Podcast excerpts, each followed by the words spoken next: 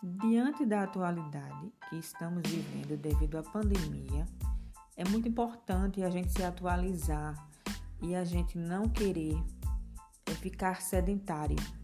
só em casa, é, se alimentando é, não muito bem,